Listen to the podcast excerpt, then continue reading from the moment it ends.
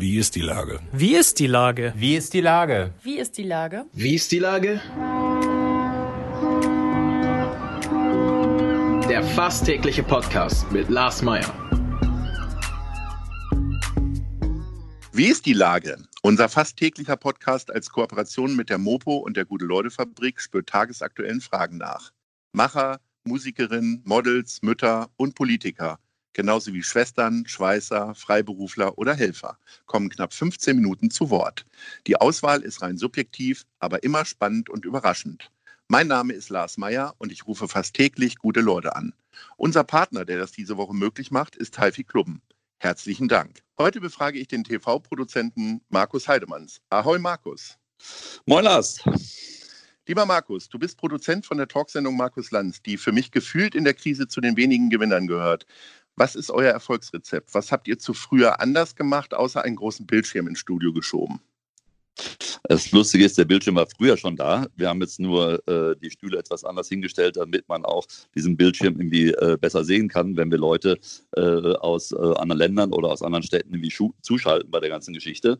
Äh, was wir anders gemacht haben, erstmal sind wir natürlich äh, durch die Situation ähm, dazu ähm, ja, mehr oder weniger verpflichtet worden, wie die Zuschauer nicht mehr in die Sendung mit einzubinden. Das heißt also eine Sendung ohne Publikum aufzuzeichnen, äh, in dem Studio selber so wenig wie möglich auch an Personal zu haben. Das heißt also, gibt es keine äh, Kabelträger mehr etc. etc.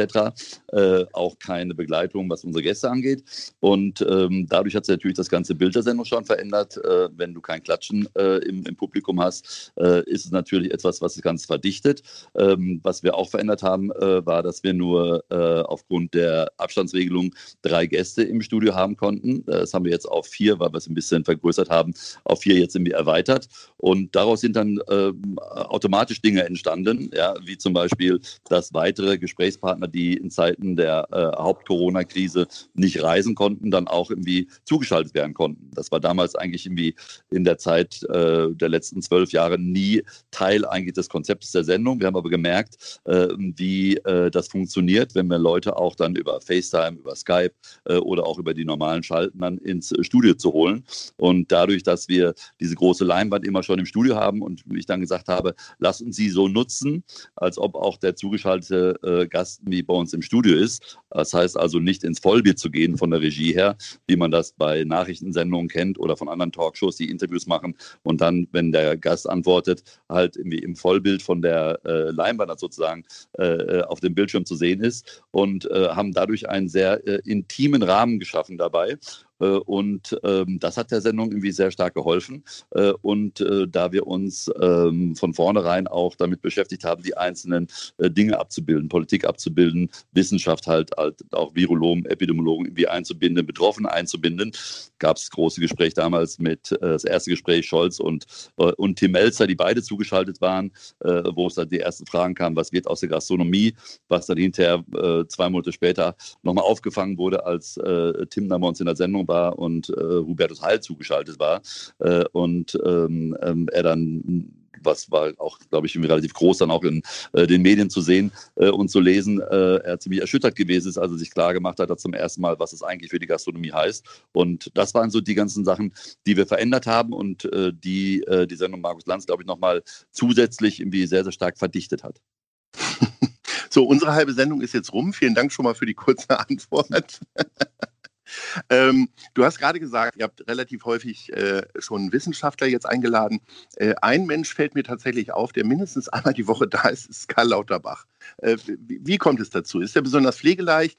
Hat, äh, nimmt er keine ähm, Anfahrtskosten oder äh, was ist die Qualität von Karl Lauterbach, der fast häufiger in der Sendung ist als Markus Land selbst? Ja, also da gibt es viele Gags drüber, die sind auch irgendwie herrlich. Äh, ich habe da mal ein äh, Interview bei den Kollegen von DWL mal zugegeben.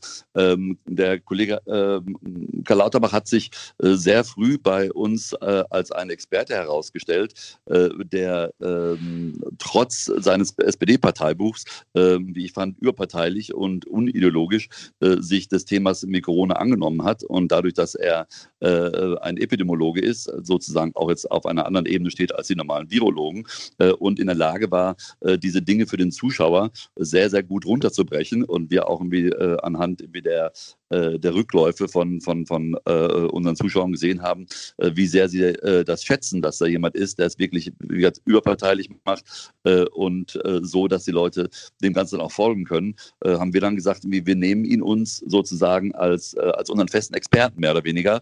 sag mal so, der Doppelpass hat Marcel Reif wie Karl Lauterbach. Wie oft war der dieses Jahr jetzt schon in der Sendung? Habt ihr mal mitgezählt? Oder ist nee, er wirklich jede Woche da? Nee, der ist nicht jede Woche, ist nicht jede Woche da. Äh, ich schätze mal, ich schätze mal, dass äh, wir haben angefangen äh, äh am, am 12. Äh, März äh, monothematisch zum Thema Corona das zu machen, haben bis jetzt vor anderthalb Wochen ein bisschen aufgelöst. Und ich glaube, es gibt so bei Twitter immer auch die, die lustigen Kommentare. Angeblich zwölfmal, aber wir zählen das nicht. Wie ist das denn für dich, äh, der ja auch stark ein, inhaltlich Einfluss nimmt auf die Sendung? Äh, ist das jetzt so ein bisschen eine Befreiung, diese Lockerung, um jetzt vielleicht einfach auch mal wieder äh, jemand ganz anders einzuladen als nur äh, Wissenschaftler und Politiker? Nee, eigentlich Oder nicht. wie spaßgetrieben war die Zeit für dich auch? Die ist immer spaßgetrieben. Also auch das, äh, das Thema zu machen, also äh, wenn man den, den, den Job mit so viel Liebe macht, wie wir ihn hier machen, dann ist es automatisch auch spaßgetrieben. Alles, was nicht spaßgetrieben ist, äh, wir reden jetzt nicht von Comedy oder äh, von leichter Unterhaltung, äh, ist es immer, immer traurig dabei. Nee, nee, aber es hat sich bei uns viel verändert und äh, das äh, Schöne an der Geschichte ist, äh, es hat eigentlich niemandem, weder der Redaktion äh, noch Markus Lanz noch mir, das gefehlt. Ja, also dass man da jetzt nochmal einen Schauspieler hat und der, weil er einen neuen Film hat, auch nochmal ein bisschen biografisches macht oder dergleichen äh, wir haben da schon sehr viel rausgelernt aus der Zeit und ähm, die, äh, ich sag mal, auch die Quoten, das heißt also, äh, was, was die Zuschauer angeht. Also wir haben, wir haben noch nie so äh, viel Zuspruch gehabt von den Zuschauern, vor allem auch von jungen Zuschauern. Also wir sind regelmäßig eigentlich fast die jüngste Sendung im ZDF äh, und das was bis zu 13 Prozent in der Zielgruppe, was normalerweise da sehr, sehr selten irgendwie vorkommt. Und da ziehen wir unsere Schlüsse raus. Also wir sind also auch, ähm, was das Publikum angeht, da noch in der letzten Diskussion, aber es kann gut sein, dass wir nicht wieder zu äh, Sendungen zurückkehren werden, in denen Publikum bei uns im Studio ist. Und ähm, wie man auch irgendwie gestern gesehen hat an der Sendung, ähm, da ging es jetzt zwar noch ein bisschen um Corona, aber heute zum Beispiel äh, haben wir in der Sendung, wir haben gestern das Thema, haben wir äh, den Kindesmissbrauch von Münster gemacht. Äh, wir machen heute einen großen Schwerpunkt zum Thema äh, Madeleine, äh, ähm, Medi sozusagen. aber wir werden wahrscheinlich auch nicht wieder dahin zurückkommen, dass man halt stärker wieder leichtere, in Anführungsstrichen, Unterhaltung macht, was wir eigentlich schon in den letzten Jahren nicht gemacht haben, schon äh, aus dem Grund, weil ja die politischen Situationen sich bei uns schon mehr immer weiter in die Sendung reingeschoben haben.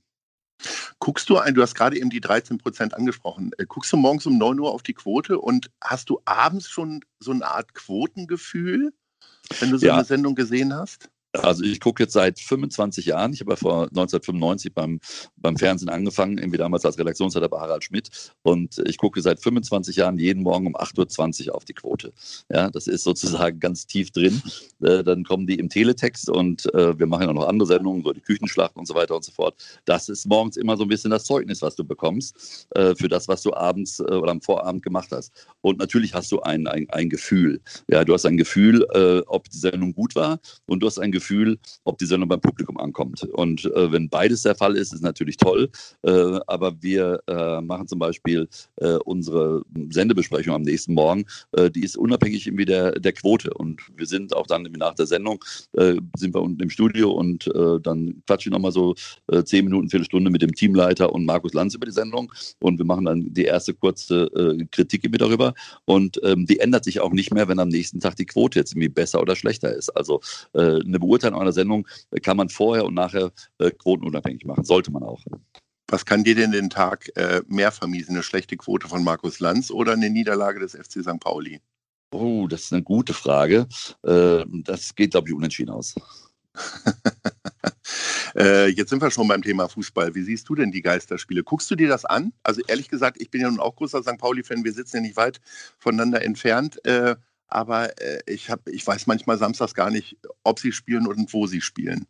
Ja, geht mir ganz genauso. Und das Schöne ist ja, äh, weil du es gerade angesprochen hast, äh, dass ähm, äh, habt ihr zum Beispiel Lanz und äh, die Fußball-Bundesliga erste und zweite Liga gemeinsam, ja, dass kein Publikum da ist. Äh, und äh, in dem Augenblick, wo es der Sendung Markus Lanz, wie viele und wir auch finden, äh, es der Sendung gut tut, ist es für den Fußball eine Katastrophe.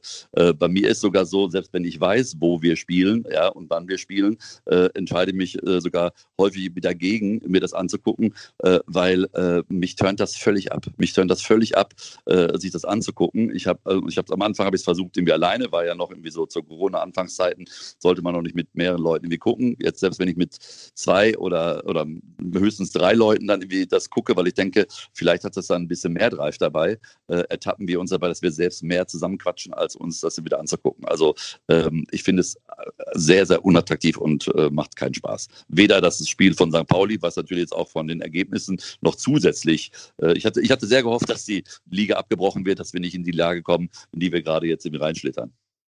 Ja, ähm, reingeschlittert bist du auch in einer besonderen Lage. Du bist glücklich verheiratet, hast Kinder, aber die sind seit mehreren Wochen oder fast schon Monaten nicht bei dir.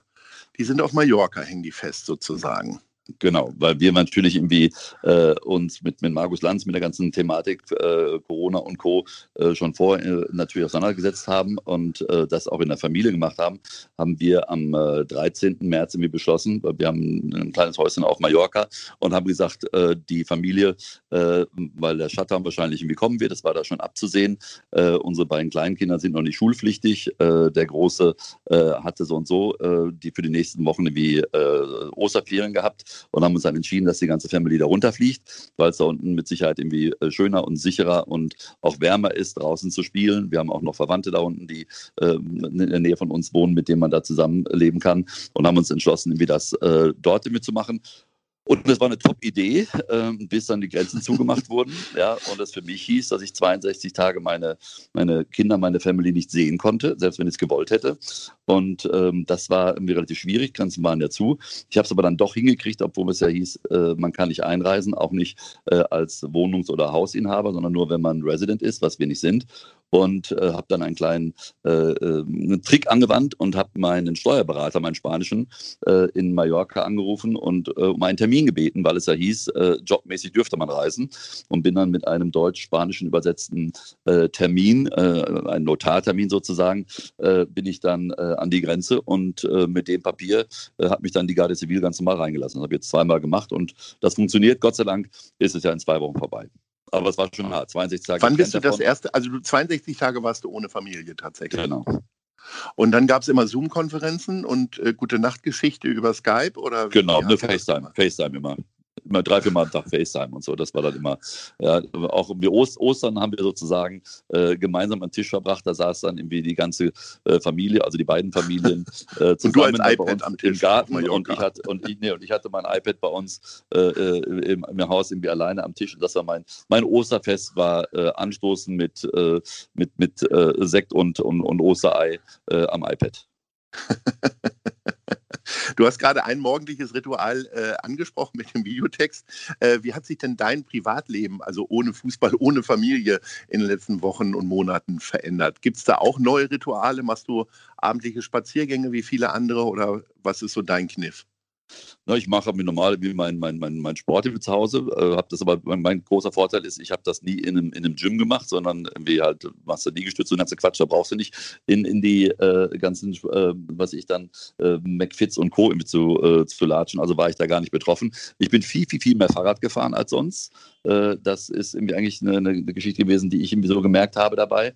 Äh, und ähm, wenn du alleine zu Hause bist, dann hast du ungefähr auch dann nach sechs Wochen Netflix komplett leer geglotzt, ja, wo das dann nichts ist. und die Bücher, die neben dem Bett lagen, waren dann irgendwie auch mal irgendwann irgendwie zu. Man telefoniert mehr, man telefoniert länger und äh, weil man sich ja mit einer Person irgendwie ähm, immer treffen durfte, äh, habe ich mir äh, Freunde eingeladen. Und nicht so wie sonst immer, dass man irgendwie große Runden am Tisch hatte, sondern irgendwie einzeln da und habe dann äh, für die gekocht, irgendwie so zwei, drei Gänge. Und ähm, äh, das macht man eigentlich auch dann eher selten als, als Familienvater oder auch irgendwie insgesamt. Und ähm, mit, mit, mit, mit Freunden mal sechs, sieben Stunden, also was ich Mickey Beisen, also ein paar Leute, die du auch kennst, ähm, dann irgendwie da zu sitzen und äh, alleine mal sechs, sieben Stunden an einem Tisch zu zu sitzen und äh, zu, äh, zu plaudern, hat noch etwas, äh, äh etwas ähm, Tieferes, als einfach nur in so einer großen äh, Plauderrunde zu sitzen dabei. Also konnte man auch viele positive Sachen, also ich zumindest, aus der Zeit ziehen.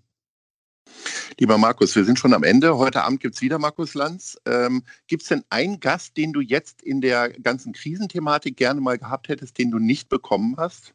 Außer ja. der Bundeskanzlerin mutmaßlich? Natürlich, äh, äh, Herrn Drosten. Okay.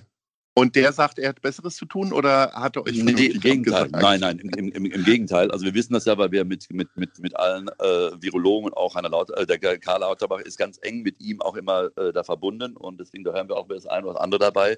Und äh, nee, da geht es einfach darum, äh, der war, glaube ich, ein oder zweimal irgendwie bei, bei Anne Will oder bei äh, Maybrit Illner, äh, weil die in Berlin sind. Und äh, wir hatten das hier auch, die Virologin Ado zum Beispiel, die ja einen großartigen Job mhm. macht irgendwie beim am mhm. UKE die haben wir auch über, äh, äh, über sehr, sehr lange, also die ganzen Wochen oder Monate immer angefragt und die hat uns gesagt, dass sie halt forscht und irgendwie eine tollere äh, Absage kannst du gar nicht kriegen, ja, äh, als, äh, als, als, als diese Absage. Und beim Kollege Drosten war es irgendwie ähnlich. Ich glaube auch, dass der äh, andere Dinge zu tun hat, als irgendwie, wenn du von Berlin nach Hamburg musst, ist unser Problem.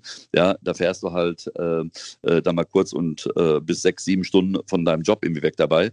Und eine Schalte, weil wir auch Schalten gemacht haben, äh, sagt er, das würde er dann irgendwie nicht irgendwie so gerne machen, weil wenn, wäre es das, das, das längere Gespräch, wo er auch dann irgendwie ihn im Studio haben äh, muss. Und äh, ich hoffe darauf, dass wir mit Sicherheit in den nächsten äh, Wochen und Monaten immer da haben. Und da freue ich mich drauf. Wir drücken dir die Daumen.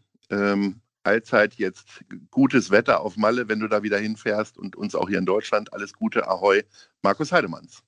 Alles klar. Tschüss, tschüss. Dieser Podcast ist eine Produktion der Gute-Leute-Fabrik und der Hamburger Morgenpost.